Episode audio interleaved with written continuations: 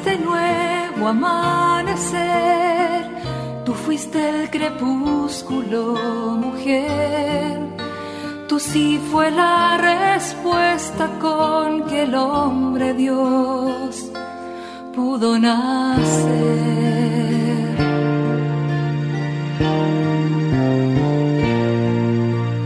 No solo existen las malas noticias, te invitamos a escuchar esta buena noticia que Jesús, que se hace hombre, hoy tiene para nosotros. Que me hable tu palabra, necesito hoy, Señor, de tu alimento. Hoy en todo el mundo se escuchará esta palabra. Mateo 9, 35 al 10 del 1 al 6 y 8. Jesús recorría todas las ciudades y los pueblos enseñando en las sinagogas, proclamando la buena noticia del reino y curando todas las enfermedades y dolencias. Al ver a la multitud, tuvo compasión porque estaban fatigados y abatidos como ovejas que no tienen pastor.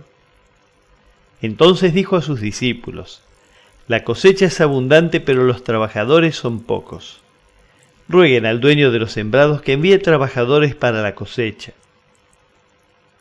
Jesús convocó a sus doce discípulos y les dio el poder de expulsar a los espíritus impuros y de curar cualquier enfermedad o dolencia. A estos doce Jesús los envió con las siguientes instrucciones. Vayan a las ovejas perdidas del pueblo de Israel. Por el camino proclamen que el reino de los cielos está cerca Curen a los enfermos, resuciten a los muertos, purifiquen a los leprosos, expulsen a los demonios. Ustedes han recibido gratuitamente, den también gratuitamente.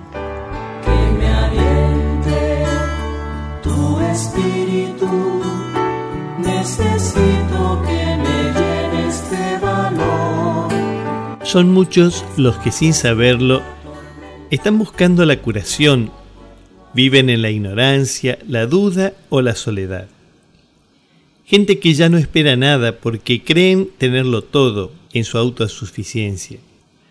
Somos de los que se presentan gustosos a llevar el enfermo en su camilla, a ayudarle, a dedicarle tiempo.